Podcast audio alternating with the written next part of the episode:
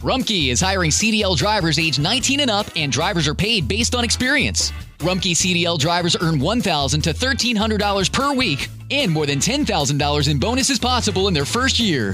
Rumkey drivers are home daily, work in a recession resistant industry, receive great benefits and performance incentives. Start a lucrative career and apply now at rumkeycareers.com. Equal opportunity employer restrictions apply. How did we become Central Ohio's most trusted team of orthopedic experts? We focus on what matters most our patients. At Orthopedic One, we know we're only at our best when we're helping you get better. And every day, your commitment to overcoming pain and injury inspires and moves us. That's why we bring our best every day to earn your trust. Find a physician near you at orthopedic1.com.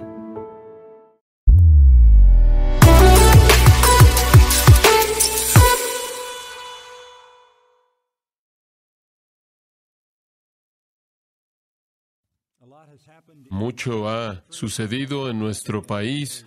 Muchas cosas están pasando a una velocidad muy acelerada y con toda la discusión que se ha estado llevando a cabo, he tenido muchas ganas de regresar con ustedes y quizás darles una perspectiva.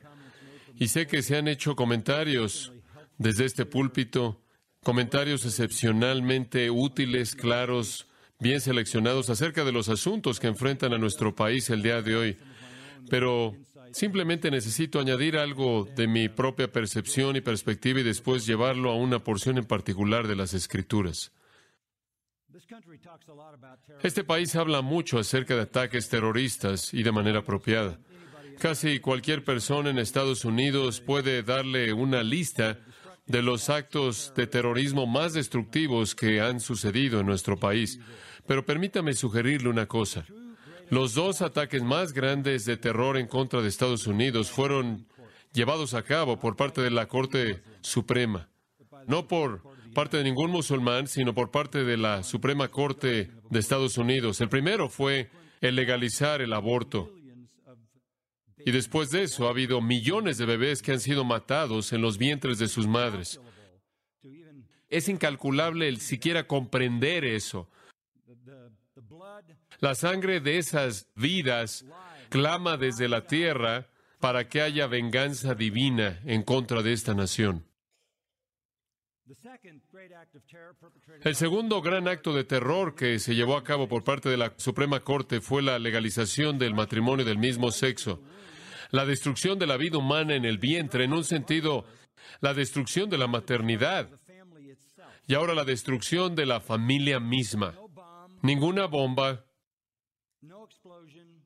ninguna explosión, ningún ataque en contra de la gente a nivel físico puede acercarse a ese tipo de terrorismo.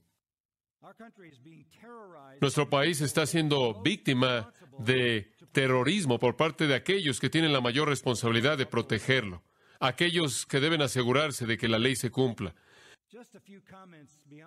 Simplemente unos cuantos comentarios más allá de eso. Ninguna corte humana tiene la autoridad de redefinir la moralidad.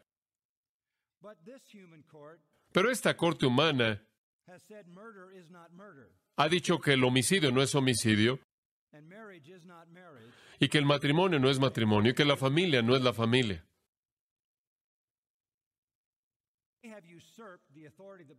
Han usurpado la autoridad que le pertenece únicamente a Dios, quien es el creador de la vida, el matrimonio y la familia. Cualquier intento por definir la moralidad de manera diferente de cómo Dios la ha definido es una forma de rebelión y blasfemia.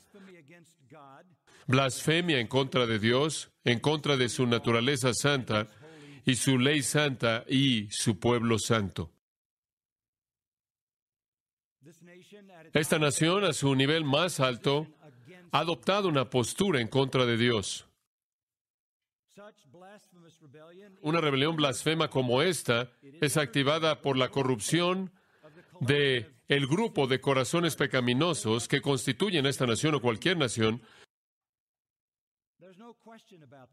No hay duda al respecto. Pero detrás de ese grupo de corazones pecaminosos, corruptos, humanos, que hacen posible que este tipo de situación sea posible y aceptable, es la esfera de Satanás y los demonios. La Biblia dice que el mundo entero está bajo el maligno.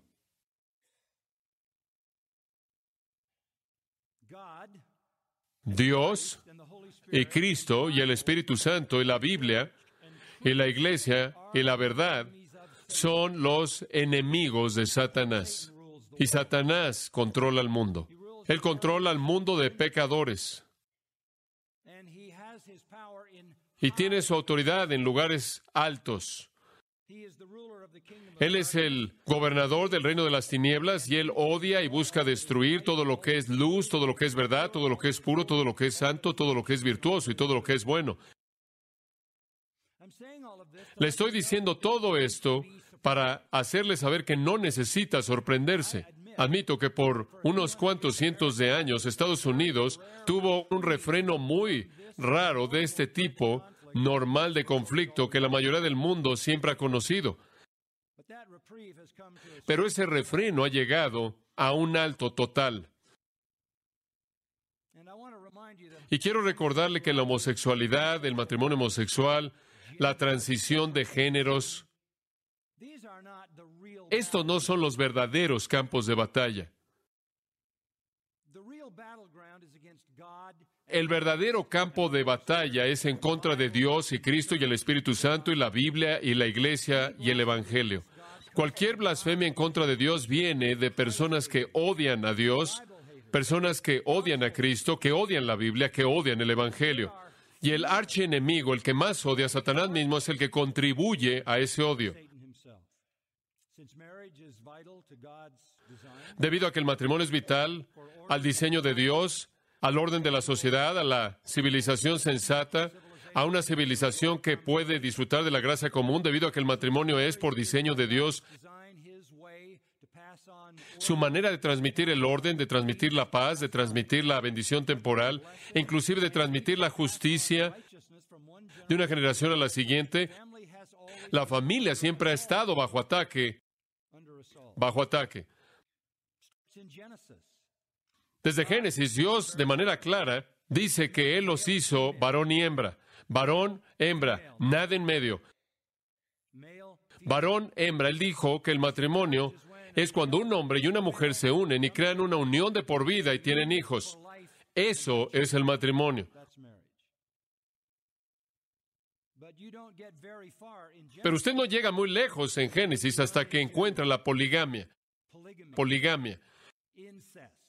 El incesto, la prostitución, la homosexualidad desenfrenada ya para el capítulo 19 de Génesis. Todas las desviaciones, todas las perversiones están en el libro de Génesis, después de la caída. Estas siempre han sido las corrupciones que han caracterizado a la sociedad humana.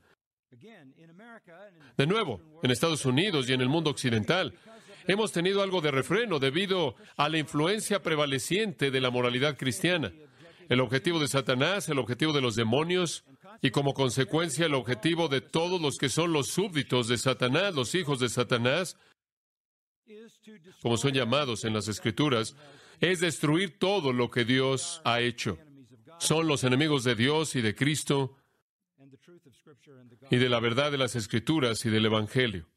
El objetivo no es simplemente redefinir el género. El objetivo no es simplemente redefinir el matrimonio. El objetivo es destruir lo que Dios ha diseñado. Las familias proveen una unidad pequeña, soberana, que actúa como una pequeña barrera en contra de la corrupción que busca dominar. Despedace la familia, destruye la familia y la pequeña barrera soberana es desintegrada. Y por cierto, la meta en todo esto, usted necesita estar leyendo para ver esto, la meta en todo esto no es el matrimonio homosexual del mismo sexo. La meta es la eliminación total de todo matrimonio. Lo cual entonces significa que usted no posee ninguna privacidad. Usted no tiene su unidad pequeña, soberana, y sus hijos no son de usted. Son hijos públicos y pertenecen al sistema educativo y pertenecen al país y pertenecen a la villa o a la aldea, pero no a usted. Y entonces cuando ellos llegan a los 15 años de edad en el estado de Oregón, pueden tener un cambio de sexo sin decirle a sus padres y el Estado lo va a hacer y lo va a pagar. Esto no es acerca del matrimonio del mismo sexo. Esto es acerca de la destrucción total de la familia. De tal manera que ya no habrá más familia, no más pactos, no más unidades privadas soberanas que estén en contra de la corrupción. Si usted regresa a los métodos anticonceptivos, usted regresa a donde todo esto comenzó. Es el producto, hay que reconocerlo, del movimiento feminista. Regresa usted a los métodos anticonceptivos. Ahora, cuando entran los métodos anticonceptivos, usted tiene sexo sin hijos. Por primera vez, el refreno más grande en contra de tener sexo es eliminado. El refreno más grande a nivel natural en contra de tener sexo simplemente con cualquier persona en cualquier momento era que posiblemente podrían producirse hijos. Entonces los métodos anticonceptivos vienen y usted puede tener sexo sin hijos. Pero eso no es suficiente. Eso no cubre lo suficiente porque eso no es lo suficientemente completo. Entonces tiene que añadir el aborto. Y ahora usted puede tener sexo sin hijos y si eso falla y concibe un hijo, simplemente usted lo mata. Hemos llegado desde el sexo sin hijos a, escuche esto, a hijos sin sexo. Usted puede manufacturar un bebé. Dos lesbianas pueden tener un bebé. Una lesbiana puede tener implantada en su vientre un ser vivo de alguien más. Los hijos pueden ser manufacturados. La razón normal para el matrimonio, un hombre y una mujer uniéndose para producir hijos, ha sido totalmente confundido. La mayoría de la gente, me parece, preferiría tener un perro. Entonces ahora usted puede tener sexo sin hijos y ahora puede tener hijos sin sexo. Usted simplemente los puede hacer. ¿Por qué necesita una familia? ¿Por qué necesita un marido? ¿Por qué necesita una esposa? Estamos casi al 50% de los niños en Estados Unidos que ahora nacen sin padres casados. Y va a empeorar y empeorar y empeorar conforme el matrimonio desaparece. ¿Por qué casarse? Demasiadas complicaciones, demasiadas preguntas, demasiadas obligaciones. La gente dice, bueno, el gobierno ni siquiera debería estar en esto. Tiene razón, el gobierno no debería estar en esto y se van a salir de esto rápidamente y la gente va a poder hacer cualquier tipo de contrato que quiera, hacer cualquier tipo de arreglo que quiera, mismo sexo, sexo opuesto, poligamia, la gente va, escuche esto, obsérvelo, va a casarse con sus perros, sus caballos, porque Satanás simplemente quiere destruir de manera total el matrimonio. No es nuevo, es Génesis 19, homosexualidad. Y Dios destruyó a Sodoma y a Gomorra por este pecado. Trataron de violar ángeles en Sodoma, ángeles que adoptaron forma humana para venir a Sodoma. Los homosexuales en Sodoma fueron cegados por Dios y en su ceguera trataron de violar a los ángeles. El Antiguo Testamento no es vago en este asunto. Permítame tan solo leerle algo que quizás no sabe que existe. Está en Deuteronomio capítulo 22, simplemente se lo voy a leer. Versículo 5. Una mujer no vestirá ropa de hombre. ¿Es difícil de entender eso? Una mujer no vestirá ropa de hombre. Ni un hombre se vestirá de ropa de mujer, porque el que haga estas cosas es abominación a Jehová vuestro Dios.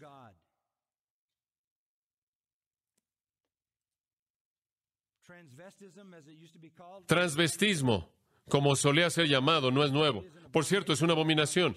Esa abominación es exactamente la misma palabra usada en Levítico 18 para referirse a la homosexualidad.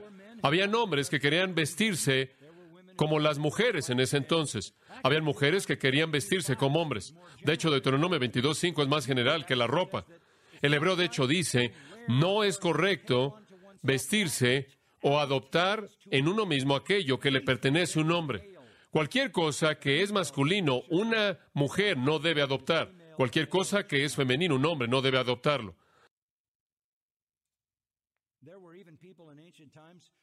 Habían personas, inclusive en tiempos antiguos, se refieren a ellos en el libro de Deuteronomio, quienes eran castrados, quienes eran privados de su masculinidad de manera involuntaria o voluntaria.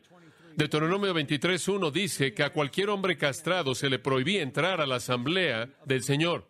Se le prohibía entrar a la asamblea del Señor.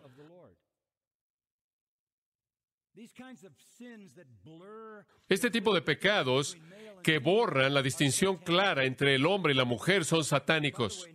Y por cierto, ninguna característica de la sociedad pagana, ninguna característica de la sociedad pagana en tiempos antiguos llenaba a los judíos con mayor odio que la tolerancia o la admiración de la homosexualidad.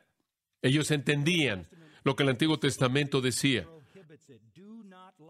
El Antiguo Testamento lo prohíbe de manera específica. No te vas a acostar con un hombre como un hombre se acuesta con una mujer. Eso es detestable. Levítico 18, 22. 1 Corintios 6, 9 al 10. El Nuevo Testamento dice lo mismo. Los homosexuales y los afeminados no heredarán el reino de Dios.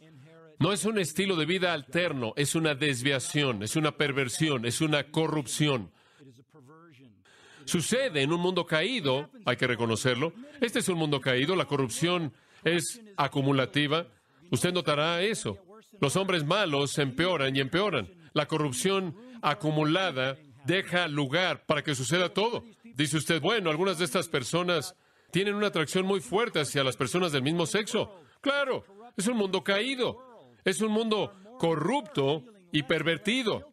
Y hay más y más que se sienten menos y menos culpables porque estamos haciendo que sea posible que ellos se sientan menos y menos culpables. En la literatura helénica del periodo romano, alrededor del Nuevo Testamento, ellos sabían lo que significaba. La palabra afeminado en 1 Corintios 6 en el griego es la palabra malacos. Es la palabra para suave, suave. Pablo usa dos palabras, arseconoites, lo cual es homosexual, y afeminado, lo cual es suave. ¿Cuál es la diferencia? El homosexual es el que sodomiza y el afeminado es el que es sodomizado. Esos son los dos lados de la conducta homosexual. Desde el periodo clásico de Filo, el erudito judío, hay un desagrado extremo que se expresa en toda la literatura griega y helénica, como también en la literatura judía. Filo dice, y cito, porque el hombre afeminado, quien usa cosméticos y el arreglo del cabello. Fin de la cita. Y Filo algunas veces usa una palabra y usa esa palabra acerca de ellos, y es esta la palabra, undrágonos, andrógeno, masculino, femenino. Escuche otra traducción de Filo y cito, otra maldad mucho mayor de la que ya mencionamos se ha infiltrado.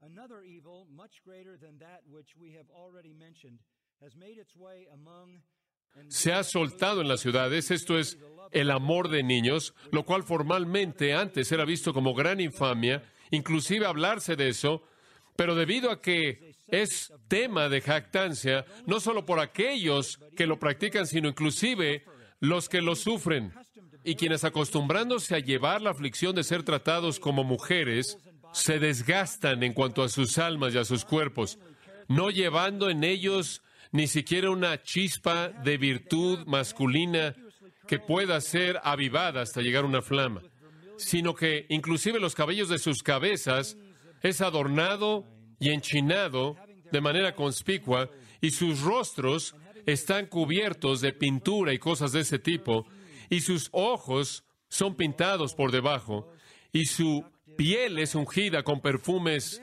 de fragancias, es casi como una cualidad seductora. Y después siendo bien designados en todo lo que tiene que ver con la belleza o la elegancia, y no están avergonzados con ser devotos de su estudio constante y esfuerzo constante de la tarea de cambiar sus características masculinas en femeninas. Fin de la cita. Nada nuevo, nada nuevo. Y era repulsión lo que era la respuesta antigua a eso. Ahora, ¿acaso este pecado era tan horrible que el perdón no era posible? Pasa Isaías 56, Isaías 56, versículo 1. Así dice Jehová, preservad la justicia y haced rectitud, porque mi salvación está por venir y mi justicia por ser revelada. Cuán bienaventurado es el hombre que hace esto, y el Hijo del hombre que se aferra esto, que se guarda de profanar el día de reposo, que mantiene alejada su mano de cometer cualquier maldad, que no diga al extranjero que se ha unido a sí mismo al Señor, el Señor seguramente me separará de su pueblo, ni el eunuco diga, he aquí, yo soy árbol seco, porque así dice Jehová, a los eunucos que guardan mis días de reposo y escogen lo que me agrada y se aferran a mi pacto, a ellos les permitiré entrar a mi casa y dentro de mis paredes les daré un memorial y un nombre que será mejor que el de los hijos e hijas. Y escuche esto, y les daré un nombre eterno que no será quitado.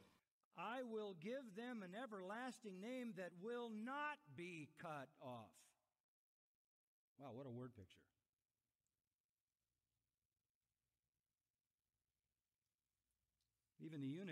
¡Wow! Ese es un retrato de palabras. Inclusive los eunucos, a quienes se les prohibía entrar a la adoración de Dios, los homosexuales, que eran objeto de burla de la gente, encontraron perdón con Dios y un nombre eterno. Everlasting name. And then 1 Corinthians Y después, 1 Corintios 6, necesitamos también ver eso. 1 Corintios 6, versículo 9.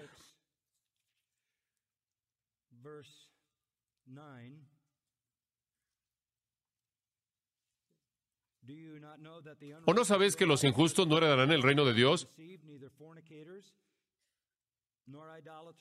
No os engañéis, ni los fornicarios, ni los idólatras, ni los adúlteros, ni los afeminados, los malacos, el lado suave, ni los homosexuales, el lado masculino agresivo, ni los ladrones, ni los avaros, ni los borrachos, ni los maldicientes, ni los calumniadores heredarán el reino de Dios. Después esto en el versículo 11.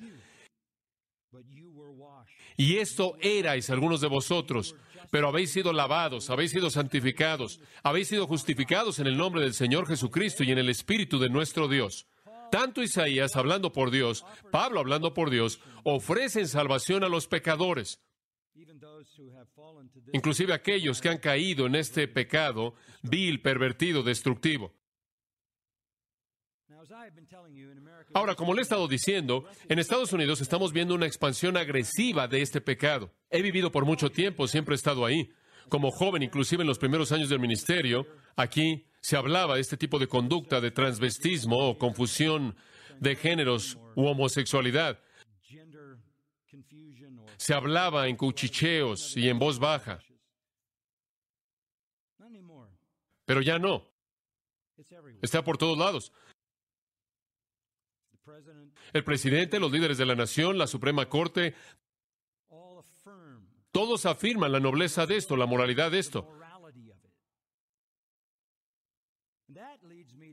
Y eso me lleva a creer que ahora estamos viviendo en Romanos 1. Le he dicho eso. ¿Cómo sabe cuando la ira de Dios es liberada? ¿Cómo sabe cuando la ira de Dios es desatada contra una sociedad? Primero, Romanos 1.24, hay una revolución sexual. Hemos vivido eso en los 60, el siglo pasado. Después habrá una revolución homosexual guiada por lesbianas. Las mujeres son mencionadas primero en Romanos 1.26. Reprobate Y después habrá una mente reprobada. Y ahí es cuando el pensamiento realmente es el producto de revoluciones sexuales, homosexuales. Y el pensamiento es tan corrupto que no podemos encontrar el camino de regreso. Ahí estamos. La gente en nuestro país que lleva la responsabilidad de pensar con claridad para el resto de la gente, el presidente, los líderes, la Suprema Corte, aquellos que supuestamente deben ser los que piensan con mayor claridad, que tienen la mayor responsabilidad de proteger esta nación, literalmente no pueden pensar de manera clara. La mente reprobada ha ascendido al banco. Recibí una carta de un juez esta semana. Un juez muy importante, en una corte muy importante. Y él dijo en esta carta, y cito, uno de los deberes de un juez es casar a la gente. Ahora estoy bajo un mandato gubernamental de casar a personas del mismo sexo. No puedo hacer eso. No puedo hacer eso.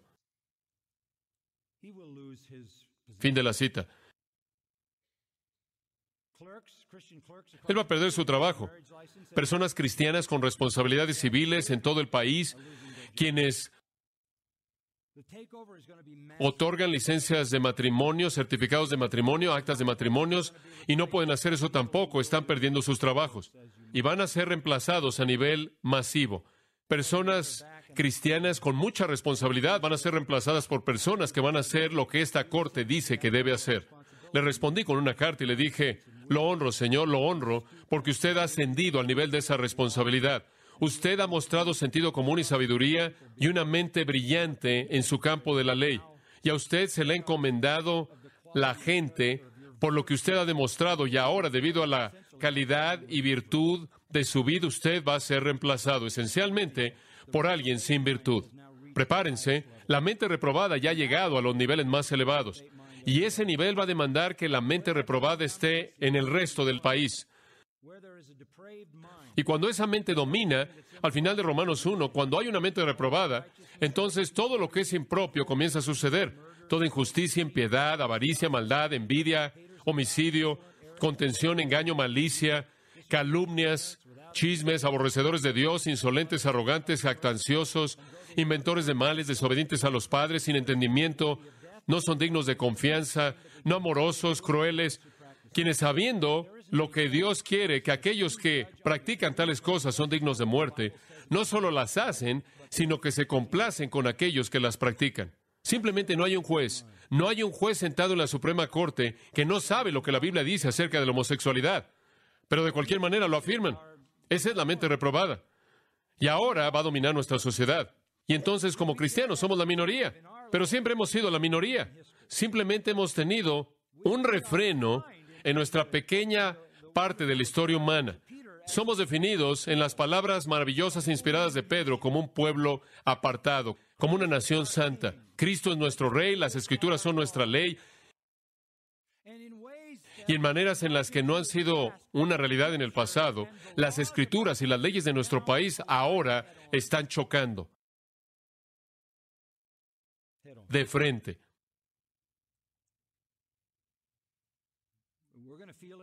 Lo vamos a sentir. En el seminario publicamos un artículo en la página de internet del seminario acerca de la homosexualidad. Dentro de pocas horas recibimos una carta que nos ordenaba cesar y desistir inmediatamente o enfrentar una demanda muy severa. ¿Podríamos ser demandados por adoptar esta postura? Absolutamente que sí. Las compañías de seguros que proveen seguros de responsabilidad para las iglesias, para que seamos protegidos contra demandas, están comenzando a decir, no vamos a asumir la responsabilidad por demandas que tengan que ver con asuntos de matrimonio homosexual o del mismo sexo. La iglesia está ahí afuera por sí sola. El ateísmo práctico, el rechazo de la verdad, el relativismo moral, siempre ha prevalecido en el reino de Satanás. Pero aquí en Estados Unidos hemos sido protegidos de su furia plena. Pero ya no. Y por cierto, la libertad religiosa no se promete a cristianos, ¿verdad? La libertad no se le promete a los cristianos, la persecución sí. La persecución sí.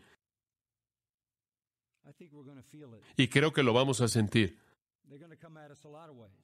Van a venir en contra de nosotros en muchas maneras. Y hay un movimiento que está buscando quitar el estatus de estar exento de impuestos a las iglesias, de tal manera que lo que usted ofrenda a un ministerio cristiano ya no es deducible. Hay un movimiento muy fuerte. Barry Lynn, quien está a cargo de una organización hostil satánica en contra del Evangelio y en contra de la palabra de Dios, está haciendo todo lo que puede para asegurarse de que las iglesias pierdan su estatus exento de impuestos.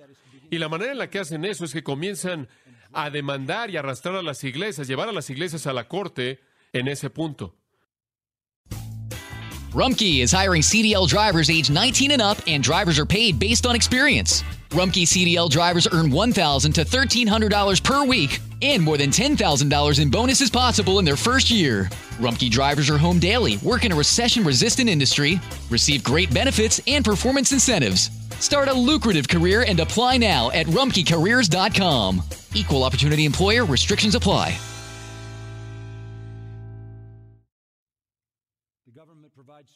El gobierno provee préstamos a los alumnos que están en universidades cristianos. Pero si esa escuela o universidad no afirma el matrimonio del mismo sexo y abren su inscripción homosexuales, pueden quitar todo el patrocinio, becas y préstamos que le permiten a los alumnos estudiar en la universidad. Esto va a venir. Disfrutamos como iglesia un hermoso campus, un gran terreno, una propiedad grande. No pagamos impuesto por la propiedad porque estamos exentos de ese impuesto. ¿Cuánto tiempo va a permanecer eso si no nos sometemos? Ahora somos el objetivo. Ahora somos el blanco. Y no hay engaño. Así es como realmente es esto. Ahora, simplemente para que quede claro, no nos inclinamos al César.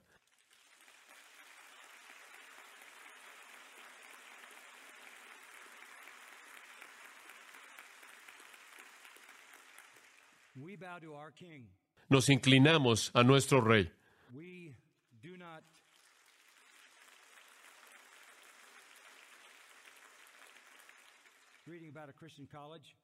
Estaba leyendo de una universidad cristiana que fue confrontado con este asunto y se le dijo, vas a perder tu acreditación si no provees admisión inmediata, total, para los homosexuales. Y les permites conducirse como quieran en tus dormitorios. La escuela, cuando fue fundada en 1885, su nombre era la Escuela de Preparación Misionera de Boston. Aquí estamos, 130 años después, y esa escuela orgullosamente propuso 14 iniciativas promosexual para mantener su acreditación. ¿Qué le pasó a la Escuela de Preparación Misionera de Boston?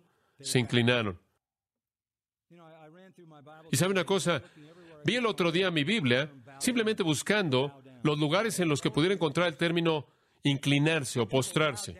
Inclinarse, postrarse. Está por todo el Antiguo Testamento. La gente se inclinó ante un superior. Hay muchas ilustraciones como esa.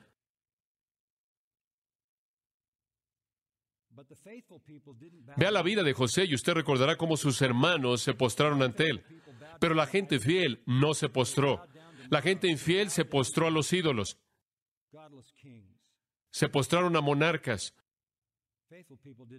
Se postraron ante reyes impíos. La gente fiel no se postró. Mardoqueo no se postró. Daniel no se postró. Sus amigos no se postraron. Jesús no se postró. Pablo no se postró. Habrá una inundación de persecución. Estos van a ser días muy desafiantes. No nos inclinaremos. Mostraremos amabilidad y seremos amorosos, pero le daremos a Dios lo que es de Dios. Entonces, ¿qué hacemos?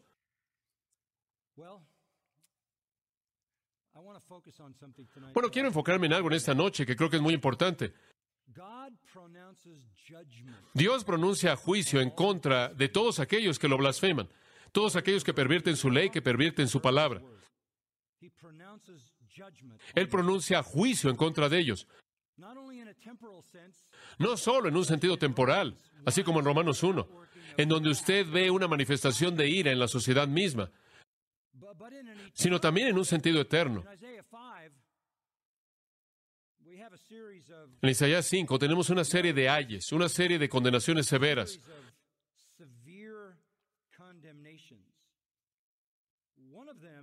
Una de ellas está en el capítulo 5, versículo 20. Escuche esto. Hay de aquellos que llaman mal al bien y al bien mal, que sustituyen las tinieblas por luz y la luz por tinieblas, que sustituyen lo amargo por lo dulce y lo dulce por lo amargo. Hay condenación, maldición en contra de aquellos que revierten la moralidad, que revierten la justicia, que cambian lo bueno por lo malo. Fue el llamado de los profetas del Antiguo Testamento, el pronunciar condenación en contra de personas pecaminosas, en contra de naciones pecaminosas, declarar juicio venidero. Sabemos eso, leemos los profetas. En el Nuevo Testamento, Jesús pronunció juicio y las epístolas del Nuevo Testamento están llenas de advertencias de juicio. Estoy oyendo mucho por parte de cristianos evangélicos en estos días, leyendo muchos artículos que necesitamos ser compasivos hacia personas que están en transición de géneros, lo cual no existe. Necesitamos ser compasivos hacia personas que están involucradas en la homosexualidad. Estoy de acuerdo, estoy de acuerdo. Y lo más compasivo que usted puede hacer hacia estas personas es, en amor, advertirles de la condenación eterna, advertirles del juicio eterno. Eso es compasivo. Eso es compasivo. Predique el Evangelio, proclame el Evangelio, proclame gracia y perdón, de la cual leemos en Isaías y en Primera de Corintios, pero predique juicio. I'm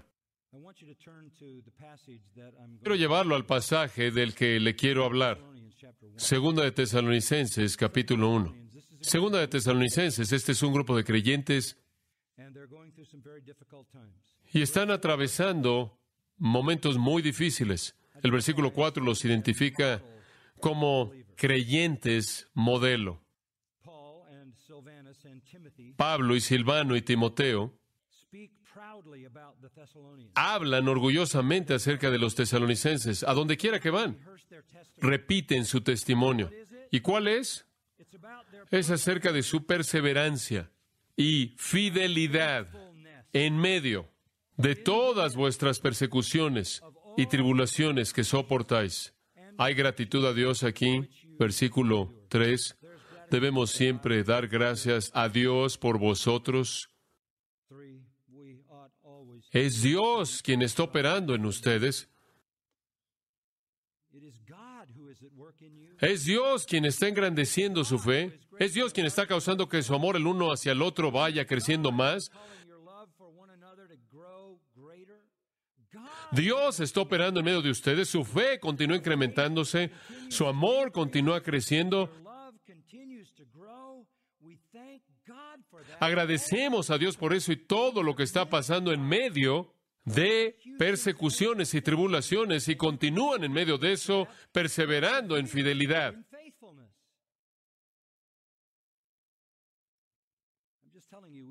Simplemente le estoy diciendo que más vale que nos preparemos porque quizás estemos viviendo esto en poco tiempo. Y por cierto, no va a tomar mucho tiempo para que esto se cumpla. Una vez que la Suprema Corte tomó la decisión, ya estaban listos y estaban ya con todo listo. Y va a venir. Al final del versículo 5 dice que estaban sufriendo, sufriendo y dignos del reino de Dios por la manera en la que ellos sufrieron.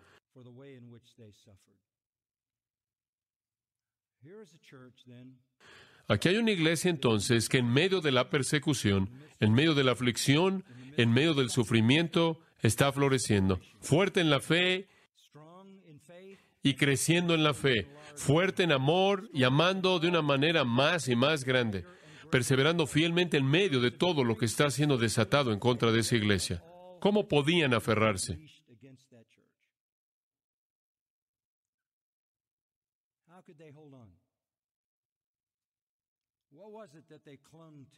¿A qué fue a lo que se aferraron?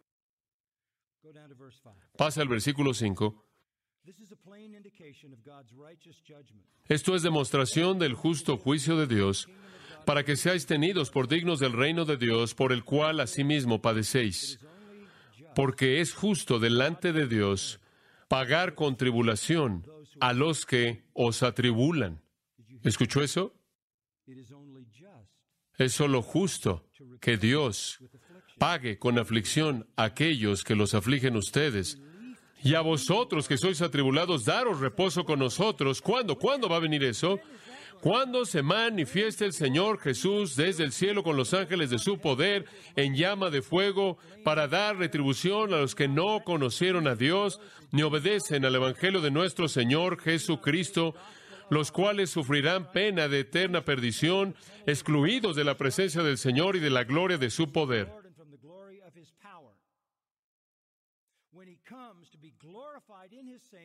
Cuando venga en aquel día para ser glorificado en sus santos y ser admirado en todos los que creyeron, por cuanto nuestro testimonio ha sido creído entre vosotros. Por lo cual, asimismo oramos siempre por vosotros, para que nuestro Dios os tenga por dignos de su llamamiento y cumpla todo propósito de bondad y toda obra de fe con su poder, para que el nombre de nuestro Señor Jesucristo sea glorificado en vosotros y vosotros en Él por la gracia de nuestro Dios y del Señor Jesucristo. Él tiene gran esperanza por esta iglesia porque Cristo viene. The key here is at the middle of verse 7. La clave está a la mitad del versículo 7. A la mitad del versículo 7. Cuando se manifieste el Señor Jesús desde el cielo. Ese es nuestro enfoque. Siempre ha sido la esperanza del cristiano. No importa qué tan mal se ponga la situación, Jesús viene. El Señor Jesús, ahora la diestra del Padre, exaltado como el Señor soberano de la iglesia y el sumo sacerdote fiel, intercediendo por su pueblo, será revelado. El Señor Jesús será manifestado. El apocalipsis, el descubrimiento, la aparición de Jesús, algunas veces el apóstol Pablo usa parusia, lo cual significa presencia. Aquí él usa apocalipsis, lo cual significa el descubrimiento de algo que está escondido. Jesús, quien es, en lo que al mundo concierne, está escondido, será descubierto. En su venida, el libro de Apocalipsis dice que la gente va a pedir que las rocas y los montes caigan sobre ellos para esconderlos del rostro de su gloria refulgente. Aquí y en 1 Corintios 1.7 Pablo usa esa palabra Apocalipsis, la revelación, el descubrimiento, y este es ese descubrimiento para aquellos que no lo conocen. Él viene. Y Él no viene solo. Versículo 7 dice que Él será manifestado desde el cielo con los ángeles de su poder. Con los ángeles de su poder. Mateo 24:30 dice que veréis al Hijo del Hombre viniendo en las nubes en poder y gran gloria.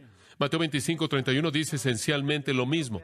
La próxima vez que Él venga, no habrá Belén, no habrá establo, no habrá pesebre, no habrá infancia, no habrá tienda de carpintero, no habrá Nazaret humilde, no habrá pobreza, no habrá caminos polvorientos, no habrá pecadores que se entristezcan de Él, no habrá líderes religiosos falsos que se opongan a Él, no habrá enemigos infernales que lo ataquen con su poder demoníaco, no habrá soldados que le metan clavos en sus manos o una corona de espinas en su cabeza. No, cuando Él venga la próxima vez, vendrá como el soberano del universo. Este es el Apocalipsis. Tres frases preposicionales modifican la revelación. Del cielo, con sus ángeles de poder en llama de fuego. Del cielo, en donde Él ahora está sentado a la diestra de Dios intercediendo. Allá atrás, en 1 Tesalonicenses capítulo 1, versículo 10, dice, como creyentes esperamos a su Hijo del cielo. Esperamos a su Hijo del cielo. Él vendrá del cielo. Él vendrá con los ángeles de su poder, los ángeles, literalmente los ángeles de su poder. Él regresará con diez mil veces diez mil ángeles. El mundo entero verá ese acontecimiento. Aquellos que estén vivos en ese entonces. Él vendrá en llama de fuego. Eso podría ser de lo que Pedro habla. Los elementos se derretirán con calor ardiente, la implosión del universo entero, conforme deja de existir. Pero probablemente se refiere en lugar de eso a la explosión de gloria. Y usted sabe que la Biblia dice que las estrellas se apagan, la luna se apaga y todas las luces en el cielo se oscurecen. El universo está totalmente oscuro y después viene el regreso ardiente, refulgente de Cristo. Es el fuego de juicio. El Salmo 50, Salmo 97, el Señor viene y el fuego viene delante de él. El Señor viene y el fuego viene delante de él. Esa escena en Apocalipsis capítulo 6 es tan dramática como usted se lo puede imaginar. Versículo 12. Miré cuando abrió el sexto sello y aquí hubo un gran terremoto y el sol se puso negro como tela de silicio y la luna se volvió toda como sangre y las estrellas del cielo cayeron sobre la tierra como la higuera deja caer sus higos cuando es sacudida por un fuerte viento y el cielo se desvaneció como un pergamino que se enrolla y todo monte y toda isla se removió de su lugar y los reyes de la tierra y los grandes, los ricos, los capitanes, los poderosos y todo siervo y todo libre se escondieron en las cuevas y entre las peñas de los montes Y decían a los montes y a las peñas, caed sobre nosotros y escondednos del rostro de aquel que está sentado sobre el trono y de la ira del Cordero. Porque el gran día de su ira ha llegado y ¿quién podrá sostenerse en pie?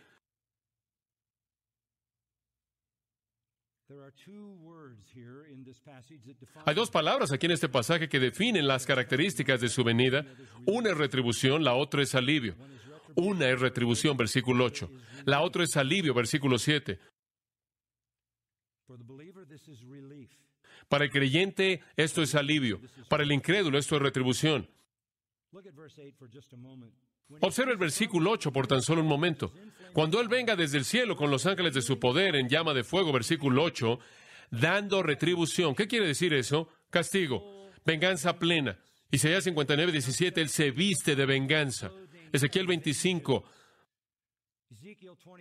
daré mi venganza según mi ira y mi enojo. Deuteronomio 32, a mí pertenece la venganza. Romanos 12, 19, mí es la venganza, yo daré el pago, dice el Señor.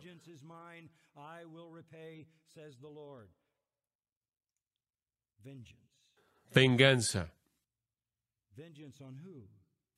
Venganza en contra de quién? En contra de aquellos que no conocen a Dios, aquellos que no obedecen el Evangelio de nuestro Señor Jesús. Mire, tenemos que advertirle a esta generación, ¿no es cierto? Tenemos que advertir a esta generación. Es suficiente saber que va a morir y sellar para siempre su eternidad en el infierno si no cree. Pero un día Cristo mismo va a venir para traer retribución a este globo entero y van a sufrir castigo y van a pagar el castigo. Van a pagar el castigo. ¿Cuál es el castigo? Versículo 9. Pagarán el pago de destrucción eterna, excluidos de la presencia del Señor y de la gloria de su poder. Y por cierto, el versículo 6 dice, solo, ¿cuál es la siguiente frase? Justo. Es solo apropiado. No es amoroso, por parte de Dios hacer eso, es justo por parte de Él el hacer eso, es justo. Pagarán la paga. A partir de los salmos leemos cosas como esta. El justo se gozará cuando vea venganza. Él bañará sus pies en la sangre del impío. Dios sacudirá las cabezas de sus enemigos. Añadirá castigo sobre castigo. Devolverá séptuple en el vientre de nuestro prójimo la burla con la que se burlaron de ti, oh Dios. Que no haya nadie que le extienda bondad a él, ni compasión a sus hijos. No odio a aquellos que te odian, oh Jehová. No aborrezco a aquellos que se levantan contra ti. Los odio con un odio perfecto, dice el salmista. Los piadosos en el Antiguo Testamento entendieron la justicia de la ira de Dios. Cuando Dios le revela a Jeremías que algunos están tramando su muerte, Jeremías ora, oh Jehová de los ejércitos que juzga justamente, que prueba el corazón y la mente, déjame ver tu venganza en ellos.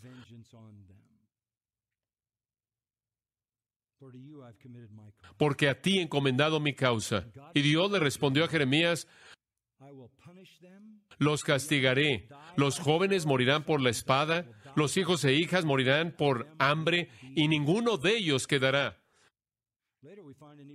Más adelante encontramos inclusive una oración más terrible. Escúchame, oh Jehová, y da oído a mi ruego. ¿Es la maldad una recompensa para el bien? Sin embargo, ellos han escarbado un foso para mi vida. Acuérdate de cómo he estado de pie ante ti, hablándole bien a ellos, para volver tu ira de ellos. Por lo tanto, entrega a sus hijos al hambre. Entrégalos al poder de la espada. Que sus esposas no tengan hijos y sean viudas. Que sus hombres encuentren la muerte mediante la pestilencia y sus jóvenes sean matados por la espada en la batalla. Borra su pecado de tu vista. Y Dios le respondió a Jeremías, estoy trayendo una maldad así sobre este lugar, de tal manera que los oídos de cualquiera que lo oiga van a zumbar, porque han llenado este lugar con la sangre de inocencia y han construido los lugares altos de Baal. La Biblia es muy clara acerca del juicio. Dice usted, bueno, ese es el Antiguo Testamento. ¿Qué acerca de Jesús? Escribió un libro llamado El Jesús que no puede ignorar. Algunos de ustedes lo recuerdan. Es este el Jesús que parece ser el que es ignorado. Jesús fue un predicador de juicio. Él habló mucho más acerca del infierno de lo que él habló del cielo. Comenzó con Juan el Bautista. Juan el Bautista anunció a los líderes de Israel que el juicio estaba por venir con un fuego inextinguible y los iba a consumir a todos. Jesús contó una historia en Lucas capítulo 20 acerca de juicio divino que tomaría a los infieles y los despedazaría. Jesús anunció en Juan capítulo 5 que Él vendría al final y que habría una resurrección para condenación. El apóstol Pablo dijo, si no amas al Señor Jesucristo, estás condenado. 1 Corintios 16, 22. Cuando Jesús describió su propia parte en el día del juicio, Él dijo, apartaos de mí al fuego eterno, al fuego eterno. Él dijo,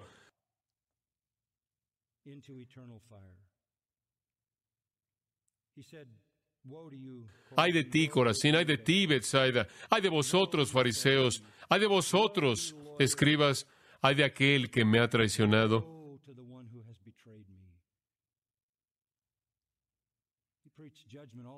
Él predicó juicio a lo largo de su ministerio. Eso es amoroso. Eso es compasivo. Eso es necesario. Entonces simplemente lo estoy preparando. No vamos a entrar en algún tipo de baile para meternos en alguna esfera marginal en donde no decimos nada. Vamos a predicar el Evangelio con corazones amorosos a una nación de pecadores, a un mundo de pecadores, pero al mismo tiempo predicaremos juicio. Proclamaremos juicio. Jesús está por venir y Él está por venir para pagar con aflicción que es eterna aquellos que han afligido a su pueblo. No es vengativo, es correcto, es justo.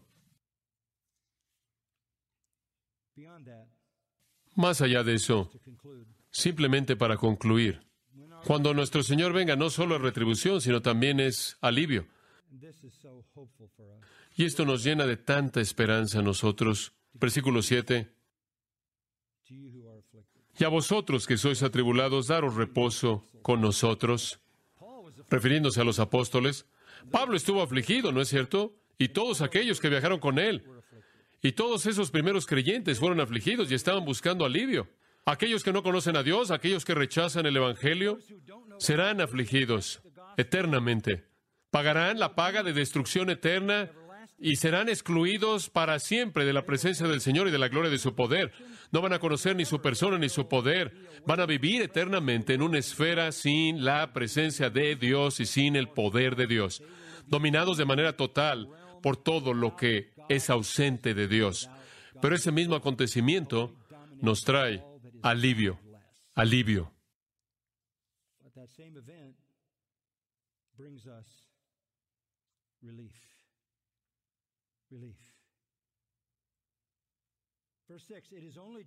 Versículo 6.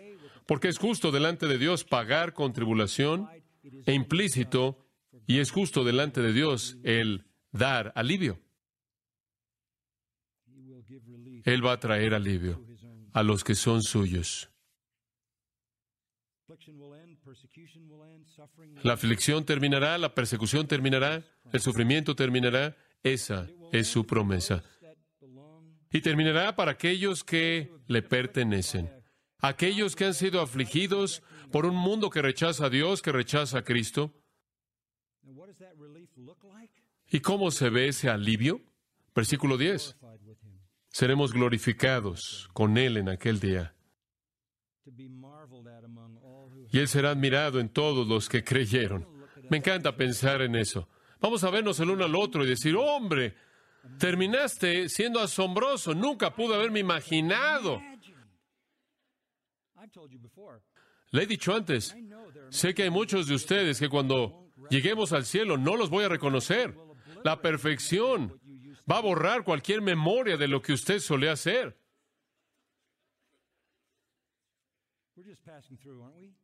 Simplemente estamos aquí de manera temporal, ¿no es cierto? Solo estamos de paso. ¿No es cierto? Solo estamos de paso. Él será glorificado en sus santos, sus santos glorificados en Él. Así es como necesitamos vivir. Vivimos por encima del mundo. ¿Estamos en el mundo? No somos del mundo. ¿Estamos en el mundo? Amamos al mundo con el amor del Evangelio. Estamos en el mundo y los amamos lo suficiente no solo como para predicarles gracia y el Evangelio, sino que los amamos lo suficiente como para hablarles del juicio eterno, del infierno, del fuego. Eso no es lo que usted va a ver que sucede en el mundo evangélico. Ya estoy viendo todo tipo de respuestas que dicen que necesitamos mostrar compasión a personas que están enfrentando transición de géneros, lo cual no existe. Es una perversión, es una corrupción, es una desviación, es una blasfemia. Sí, nuestros corazones se rompen porque no tienen poder para resistir esa tentación. Nuestros corazones se rompen ahora que está en todos lados. Vi el otro día a unos padres de un niño de tres años diciendo que estaban tan contentos porque este niño de tres años estaba en proceso de llevar a cabo una transición de género. Trágico. Imagínese. Permítame darle una pequeña pista. Si usted tiene niños, más vale que se asegure de que se vuelven hombres. Si usted tiene niñas, más vale que se asegure de que se vuelven mujeres. No les permita verse tentados por esta desviación y corrupción. Usted nunca pensó que tendría que pelear por eso, ¿verdad? Ahí estamos. Nuestro Señor viene. Cuando pensamos en las cosas como son, todos diríamos, amén, ven Señor Jesús, ¿verdad? Estamos listos, sácanos. Oremos. Es un gozo enorme estar juntos, Señor, y conocer la verdad, y amar la verdad, y oír la verdad, y abrazar la verdad. Haznos personas no solo que la conocen, la aman, la creen, sino que la proclaman. Danos valentía, danos de nuevo, protégenos, protege a tu evangelio, tu verdad. No queremos decir que nos hemos rendido. Puedes hacer lo que quieras. Tú edificarás tu iglesia y las puertas del Hades no prevalecerán contra ella. Tú nos vas a llamar como tu pueblo. Tú predicarás tu evangelio. Tú vas a llamar a ti mismo a los que quieras. Úsanos para eso. Haznos una luz en las tinieblas que seamos conocidos por nuestro amor y nuestra veracidad, que seamos fieles en predicar el Evangelio de la gracia amorosa y la amenaza del juicio eterno. Y Señor Jesús, sé glorificado en tu iglesia y Señor, sé glorificado en el mundo. Ven pronto, ven pronto. Amén.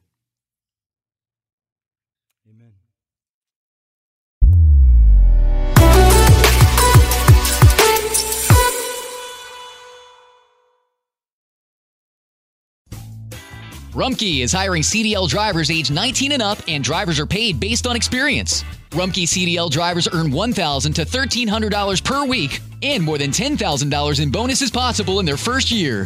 Rumkey drivers are home daily, work in a recession resistant industry, receive great benefits and performance incentives. Start a lucrative career and apply now at rumkeycareers.com. Equal opportunity employer restrictions apply. Finding a rental is stressful. I have to use like five different sites so I don't miss something. Ooh, Zillow does rentals. I can definitely find the right place here. You know, something close to my family, but far enough they have to call first. Hey, honey. No more surprise pop ins, guys. Oh, and big enough for entertaining friends, but small enough they won't crash all weekend. 10 Cedar Lane. I think you're the one. Millions of rental listings, one stop search. Find your sweet spot on ZillowRentals.com.